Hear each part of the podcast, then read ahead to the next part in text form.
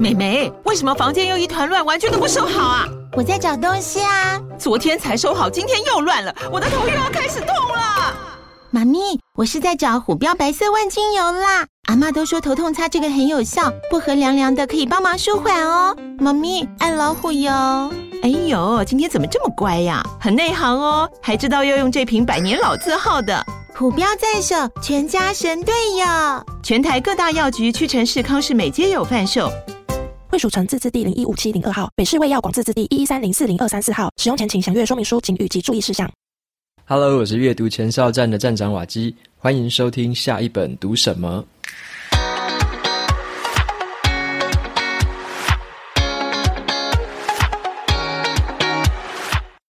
今天我想跟大家分享的这本书，它的书名叫做《牧羊人读书笔记》。牧羊人读书笔记。那这本书是一位外交官他的读书笔记的集合，那他是一个广泛阅读的最好范例，他读的书非常的多，然后他也告诉我们说，阅读可以来帮助我们提升自己的涵养，还有提高应变的能力。所以在今天的节目里面，会跟大家介绍一下这本书里面让我有所收获的地方，还有就是阅读呢，可以培养我们的内功，也可以培养我们的外功。好，那所以今天的节目就会分享一下这本精彩的读书笔记的一些想法。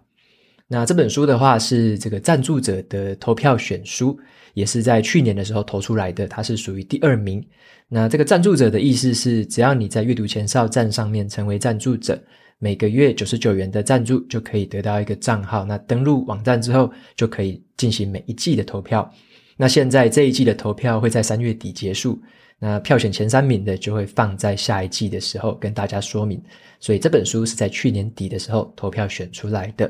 好，那这本书的纸本版，如果你有兴趣的话，可以到博客来的网站上面去买。那你也可以用我的这个折扣券，相关链接都放在资讯栏里面。但是呢，纸本版好像快要卖完了啦，所以如果你有在看 Kobo 的电子书的话，我也帮大家拿了一个七折折扣码的优惠。所以呢，你有兴趣的话，电子版也有这个折扣。那相关链接全部都放在资讯栏。OK，那就回到我们今天要分享的这本了，《牧羊人读书笔记》。那如果说你有在听我的说书啊，或者说有在我的部落格上面看我的读书笔记文章哦，如果说我的文章是小学生那种寒假作业的程度好了，那今天要跟你分享的这本书呢，大概就是这种大学生写出来的这种研究论文等级的这种书啦。因为这本书为什么会进入这个票选，是因为有一位读者他曾经跟我推荐这本书，他告诉我说啊，你读了这种读书笔记哦，你才会知道什么叫做超级高手写出来的读书笔记，所以这个就让我印象深刻，想说到底高手是怎么写读书笔记的？那这本书就绝对是其中的一本代表作了。好，那今天就跟大家分享一下，那这本书有什么特别的地方呢？首先，当然要先介绍一下这本书的作者。那这位作者的名字叫做朱敬一。好，那朱敬一的话，他是一位经济学家，也是中研院的院士。那他呢，在二零一六年到二零一九年的时候，这三年之间，他担任这个中华民国驻派这个世界贸易组织的大使，啊，就是 WTO。那他曾经在这个瑞士的日内瓦的这个驻派期间，三年的时间，读了超过三百多本的书。那他还帮每一本书都写下了一百字以上到这个八千字之间不等的这个书评，而且他还会把这些书评的内容寄给这个 WTO 驻团的团队每一个同仁哈一起赏析，所以也是一个很乐于分享自己读书心得的一个很厉害的高手。好，那在这本书里面呢，就集结了朱敬一他所写过的二十五篇哦非常精彩的读书笔记，里面的范围非常的广。包含了一些思想啊、历史的、经济、政治跟贸易，那甚至他也谈到了一些生物啊、跟科技，还有关于中国哈、两岸方面的一些广泛的主题。那让我感到很震撼的是，在读这个书的过程中啊，我觉得作者他很厉害的地方在于说，他对每一本书的这个主旨，还有这个每一本书的脉络掌握的都非常清楚。而且他可以用一些跟我们生活中非常相关、生活化的议题，跟我们社会上非常贴近的议题，再把它跟这些书里面的学术理论连接起来。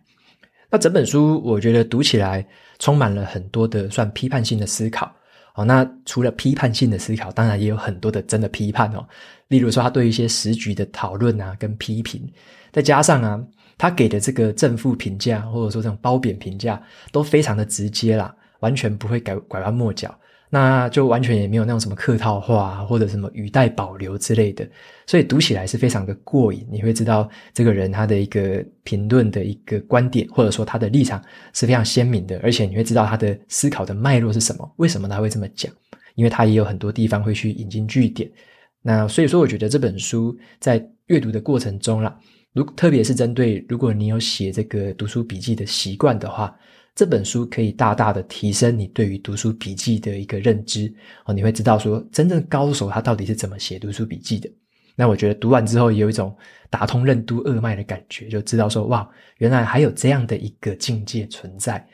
好，那接下来的话，我今天的节目跟大家分享的是三个部分。第一个我会聊一下的是，读书是不是应该要带有目的呢？那第二个就是这本书里面有很多的批判性思考，我就简单举几个。那第三个部分是产业政策跟这个自由贸易这两者的关系是什么？作者他怎么看的？好，那接下来的话，我就先分享第一个，就是说读书是不是要有目的？好，那作者呢，他就认为说读书呢不应该带有目的。为什么呢？因为他说，这个外交官这样的一个角色呢，通常需要很深厚的涵养，还有应变。那如果说你读书都是带有目的读的话，你是培养不出这一些涵养的。那你没有涵养的话，你无法去应变。那再更进一步来说的话，如果要当一个外交官呢，不只是这个平常这种应退进退啊，或者说你跟人家的谈吐之间的这种很普通的互动，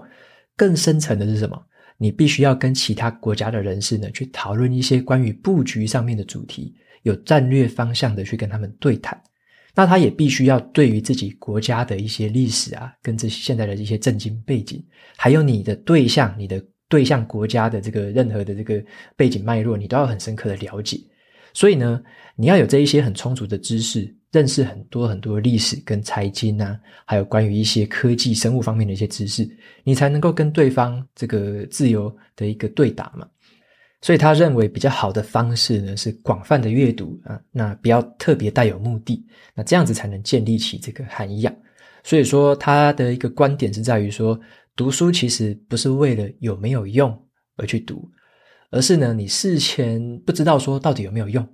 那可是呢，你这样子去读的时候。你反而在读完之后，你可能会自然而然的找到应用的方向，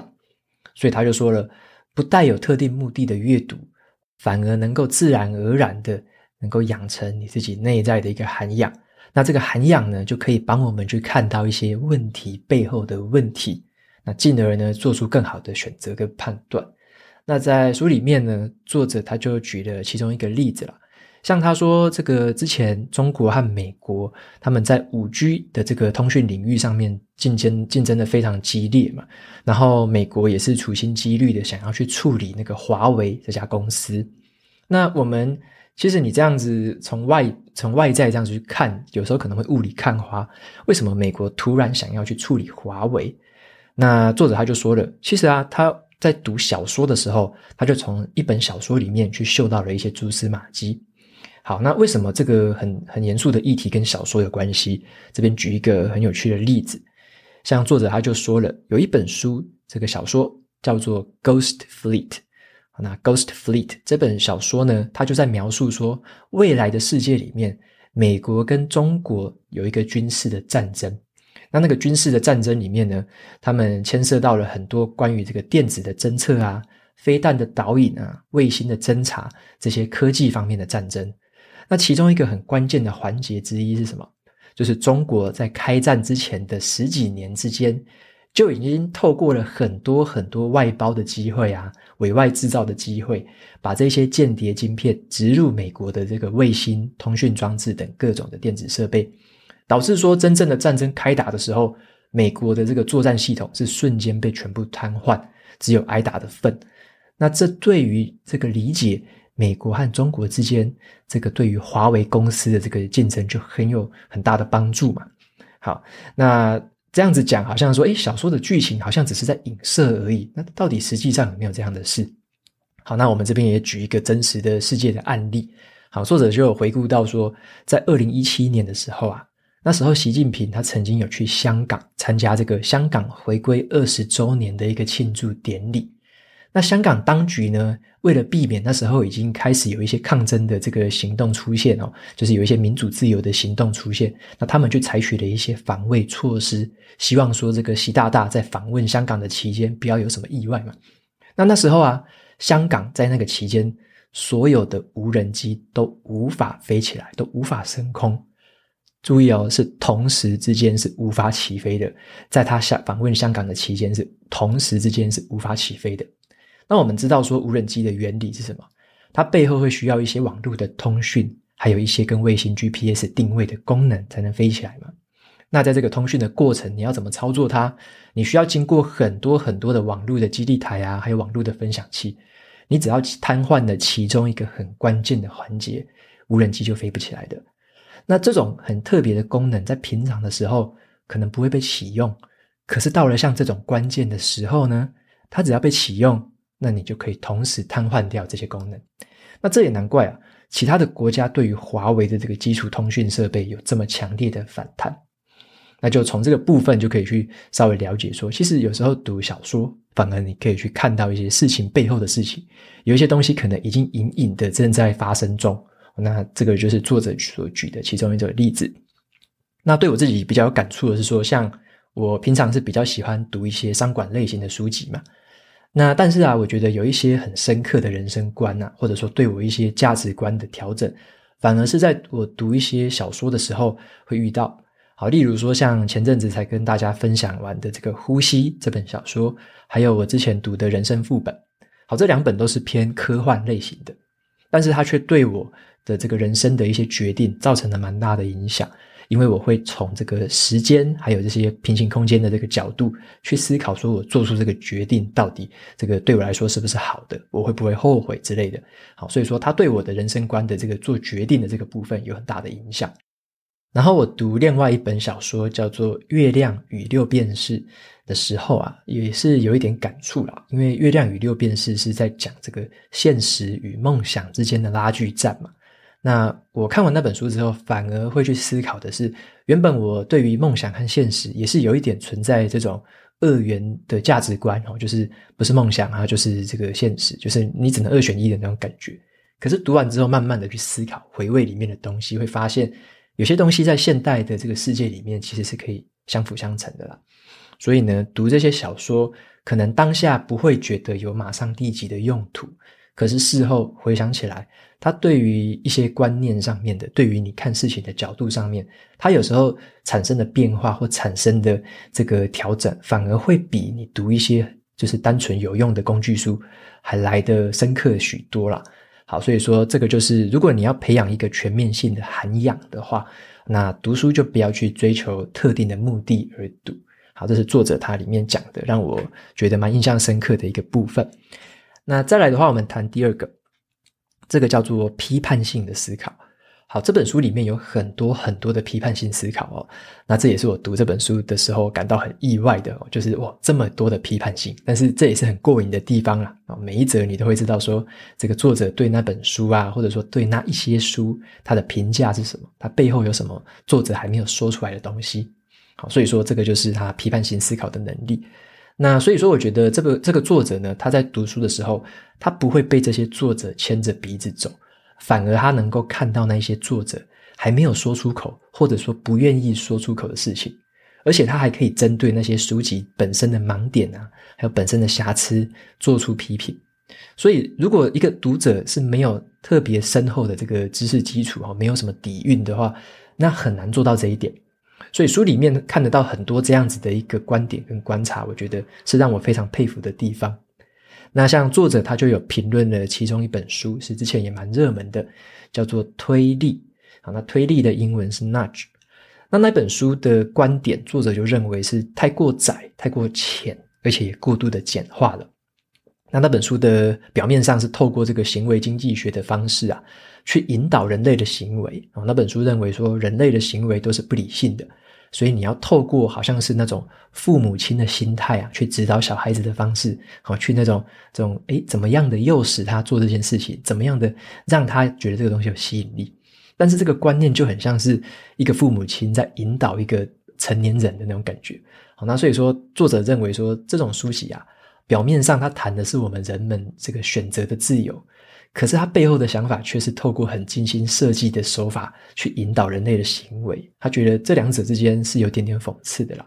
所以他也觉得，如果呃有一些书籍，如果对于一些理论太过的简化，或者说做的东西太浅，或者说他们探讨的东西太过浅白，那很难跟真正的通识型的这种书籍相提并论。那么第二本呢，他评论的是这个穷人的经济学。好，穷人的经济学也是蛮热门的一本书，但是他认为这本书在做研究的部分有一个理论上面，呃，应该说伦理上面的瑕疵啦。好，什么是伦理上面的瑕疵？因为这本书里面呢、啊，他把这个很多世界各地的穷人随机的去分组，让他们有些人呢、领到的是真正的铁质，那有些人领到的是假的铁质，那或者是让有一些穷学生他们分配到这个很适合的老师。那有些人呢，则分配到一些不适合的老师。好，那这本书的研究内容其实横跨了世界很多国家啦，大大小小的乡镇都有。你会觉得说读起来好像采样的结果蛮广泛的，但是问题出在哪里？好，问题出在于说这么大型的研究，动用到这么多国家跟社会的资源，这种研究的成果，虽然看起来很亮丽，但是呢，它很难很难被其他的学者去重复。被很难被其他的学者去复制，所以别人无法去验证，无法去驳斥这本书里面的任何研究结果。所以说，只要退一步来想的话，像《穷人的经济学》这种书，读起来虽然很过瘾，可是是没有办法用科学的角度再次被检验的。那所以这本书后来也招致了一些批评啦。那作者就有他就有看到一篇这个《经济学人》的文章里面，就指出说，像这种书籍的研究的野心太小了。反而是无关大局的，他无法去解决这个贫穷的问题啊。那《经济学人》杂志甚至也做出了这样的批评，他说：“经济学家根本解决不了贫穷问题啊。”那也正是因为他们解决不了贫穷问题，所以他们才有这么多的贫穷研究可以做，所以也是非常的讽刺的这样的一个评论哦。那在书里面呢，其实。这个朱敬一啊，他有针对很多不同的书籍还有议题，做出了很多的批判跟讨论。好，刚刚我举的只是两个我自己比较知道的，那剩下的还有很多很多的，他都有做这样类似的思考。好，包含了一些像这种中国啊跟台湾这种两岸地缘政治的这种重新思考，还有呢，关于一些税制改革跟一些经济学说的这个观点。那还有更多的是关于这个中国政治啊，跟国际贸易之间的脉络，怎么样去厘清？他针对这一些这个很困难的议题，我觉得做出了蛮精彩的论述。那让我见识到说，一位有这个阅读涵养的读者哦，他是怎么样的去引经据典，然后旁征博引，而且还去带有一些这种社会跟人文关怀的角度去做思考，那去做一些这个讨论跟一些正反的一些评论。那所以说，我觉得这本书给我一个感觉是说，如果读书啊不加以思考的话，就很像说吃东西不会消化。那这本书就让我觉得说，作者他透过他实际消化之后，再搭配他原本就已经很这个很丰富的这个学识，然后呢来做出很详细的讨论。好，那所以这边分跟大家分享的就是这个批判性思考的一些实际例子。再来的话，第三个部分。跟大家分享这个作者他对于产业政策还有自由贸易这两个东西的看法。好，我们可能会常常看到这个电视上面啊，政府官员哦，都会对于这个产业政策啊，或者是这个这个自由贸易，好，两个都说，诶，你可能要选其中一个啊，是不是要自由开放啊？还是说你要好好的培养国内的实力之类的？然后作者他是这样看的，他说这个产业政策好这件事情就很像是内功。好，在练武功的时候会练内功嘛。好，产业政策比较像内功，就是对于国内去制定一些产业产业的策略，然后呢，去加强我们自己国内的产业的实力，提高我们自己的这个技术能量，这样的做法。那只要是一个内功非常深厚的人，好，那你会让这种只会外功的这种就是学半吊子的那种人讨不到便宜啦。可是，一个国家要练成一个深厚的内功是非常不容易的。那另外一方面呢、啊，自由贸易啊，例如说这个要去签什么条约啊，签什么这个这个自由贸易协定之类的，好，那自由贸易就比较像是一个外公啊，那是跟其他的国家去谈一些自由化、国际化啊，签订这些贸易协定。那外公的这种招式是比较清楚直接的啦。那你只要找到这个签约的这种突破点啊，或者说你只要把它签下去了，反正你就可以快速突破，然后攻到对手的破绽里面。可是问题就出在于说，一个国家的这个内功啊，如果说不够扎实的话，你到处去那边乱打，你可能会最后回来伤了筋骨啊。那所以说，接下来跟大家分享两个不同的国家啊。第一个是作者举了纽西兰当例子。啊，纽西兰他们花了非常多的时间，对于他们的奇异果这个农产品呢，做出了非常精密的品种筛选，花了大量的心力，那培养出了这个甜美，然后又很快成熟的果子。最后呢，他们在修正这个育种的一个策略跟方法，而且大量的种植，这就是一个累积深厚内功的一个范例。那接着呢，纽西兰他们就跟各国开始去签 FTA，就是自由贸易协定。然后把这个奇异果，还有很多这个精心改良之后的这个农畜产品哦，大量的输出到国外，那就是透过外功啊去破敌。另一方面呢，作者他就有提到说，像在台湾我们自己的话，有很多的政府官员就很想要极力的去推崇所谓的贸易的国际化跟自由化，他们认为只要说你就尊重市场机制嘛，只要开放了这个市场，经济就会变好了。所以他们强调的是，你就无限制，反正就开放就对了，尊重市场机能，市场是比大家都还聪明的。但是作者就提醒到了，其实现在台湾跟世界各国的平均关税已经降到了这个不到一点五 percent 哦，已经非常低的一个情况下，贸易的自由度其实并不是最大的瓶颈啦，反而是要考量的是什么？大举的全面开放之后，我们自己的内功真的扎实了吗？会不会这样的开放？反而伤害到了原本我们国内很多已经弱势的一个产业。那作者他就给出了一个很有趣的比喻哦，跟大家来分享一下。他就说啊，这个自由化跟国际化并不能算是经济政策啊，就好像是放牛吃草不能算是教育政策一样。所以说他认为说这个产业政策啊跟自由贸易哦，不是说是非题而已啊，没有那么简单啊，它是比较需要从长计议的一个申论题。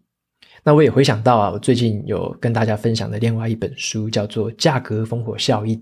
好，那本书简单来讲呢，就是当世界的原物料的价格完完全全的是让金融市场去自由决定的时候，会发生什么事情？那它的结果就是导致了很多原本已经在这个坠落边缘的国家，会出现更多的这个分配不均、更多的争斗，还有跟更多的混乱。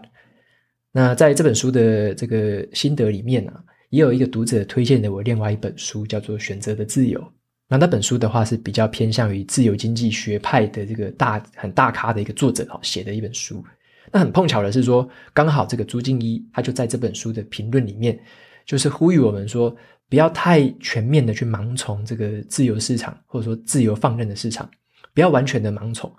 那再加上这个朱敬一有对于一些这个产业政策啊跟自由贸易的评论。就有对我产生了一些提醒的效果，就知道说，对于这个自由市场，还要还是要持有一些些的保留哦，不能说是完全的盲从。要知道，怎么去判断什么时候自由，那什么时候你必须要回头来加强自己的内功，制定一些产业的策略之类的。那所以说这个部分，我觉得就很像是我们在如果说读书是练功好了，就好像说你练功的时候有一个师傅在旁边给自己提点。那读这本书的过程，我就觉得，诶，有很多部分都有被这样提点到，还蛮不错的一个经验。好，那以上呢就是今天这本书跟大家分享的几个重点。那最后来总结一下，就是我在读这本书的时候啦，一开头作者他提到的那个说读书是不应该带有目的。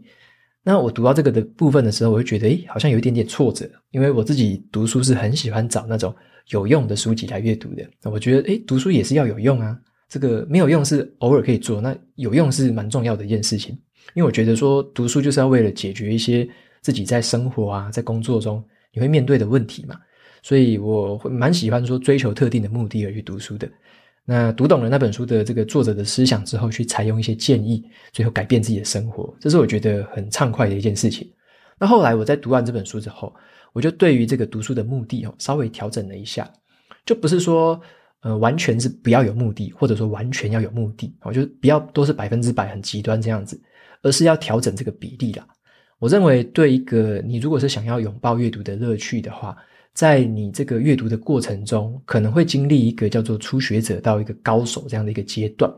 那我就延伸引用上面讲的这个内功跟外功来做一个譬喻好了。好，那第一个就是说，如果不带有目的的阅读，或者你读的时候没有任何目的。这个比较像是在练内功啊，你可以透过去阅读很多不同领域的书籍，去加强自己的理解，去累积自己的知识。之后，你在面对一些很复杂的问题的时候，你才能从这种意想不到的地方找到有用的解法。那这种东西就是培养内功这件事情，它的成长是比较缓慢的，而且不怎么显眼，需要很长时间的累积。那对于一个初学者来说啊，如果说你一开始就在这边练内功，你可能会练了练了一个一年半载都还练不出什么名堂。那另外一个部分，我讲第二个是说，带有目的的去阅读，会比较像你在练一个外功。好，什么意思呢？就是你读书是为了去解决你眼前遇到的问题，就像是说要学如何阅读啊，如何管理时间，如何去带领团队，如何增进自己的亲子关系之类的。这类型这类型的主题，我觉得比较可以从这个很多的书里面找到一些实战的技巧。快速的来运用，派上用场。那对于一个初学者来说啊，你从这种外功的角度去练的话，你会感受到很明显的一步一步的这个进步。那慢慢的去强化自己，有一个前进的这个动力。那所以说，我觉得每个人在这个阅读的路上，是从一个初学者到高手的阶段，都有不同的步调了。那如果你是在比较初学的阶段，我觉得多切多接触一点这个外功，多带有一些明确目标的阅读，其实没有什么不好。你可以快速的提升自己的能力，加快自己去学习的一个步伐。那随着你这个程度渐渐的提升，我觉得就可以慢慢的提高去阅读一些没有目的的书籍，要去提高这个内功的比例，加入更多更多这样的书去学习一些更广泛的知识。那进一步的，你就可以慢慢的像作者说的，培养这个阅读的涵养。OK，所以我觉得这个是一个比例上面的问题啊，看你在哪个阶段，看你比较需要哪一个部分。好，并不是说一定只能照某一个理论而已。这样，那最后的话就推荐这本书给每一位哈。如果说你走在这个阅读的路上，或者说走在这个想要内功跟外功都想要这个内外兼修的这个读者，那这本书我会非常的推荐。你可以透过他这种很犀利的眼睛哈，去领略这种高手他眼中的世界。OK，那就推荐这本书《牧羊人读书笔记》给大家。OK，那在节目的最后来念一下 Apple Podcast 上面的两个五星评论。好，第一位听众叫做婷婷老师，好，他说谢谢分享，很优质的节目哦。好，非常谢谢婷婷老师的留言。那第二位听众的名字叫做楚红，好，他留言的是造局者。好，这本书本来是看不太下去的翻译书籍，但是经过瓦基的叙述说明，变得清晰易懂，收获满满。OK，非常感谢楚红的留言。那《造局者》是我去年蛮喜欢的一本书了。那但是就像他说的，这个读起来可能没有这么样，因为它里面的这个主题比较严肃，或者说有一些是你比较少接触到的。可是，嗯，我觉得慢慢读吧。那读完之后会有一些新的体悟。啊，我当然是会把我的一些这个学习到的东西、有收获的东西分享给大家。那如果说你有觉得一些书比较难读的，然后呢，有看到我刚好分享的话，也欢迎哦，可以听听看，从我的角度有哪一些不同的解读。那这也是我觉得可以帮助到大家的地方。好，那今天的节目就谈到这边，告一个段落喽。如果你喜欢今天的内容，欢迎订阅下一本读什么，然后在 Apple Podcast 上面留下五星评论，推荐给其他的听众。你也可以用行动支持我，一次性的或每个月的赞助九十九元，帮助频道持续运作。如果你对频道有任何的想法或想要问我的问题，都可以透过节目资讯栏里面找到联络我的方式。我每周呢也会在阅读前哨站分享读书心得，喜欢文字版本的朋友可以去订阅我免费的电子报。好的，下一本读什么？我们下次见喽，拜拜。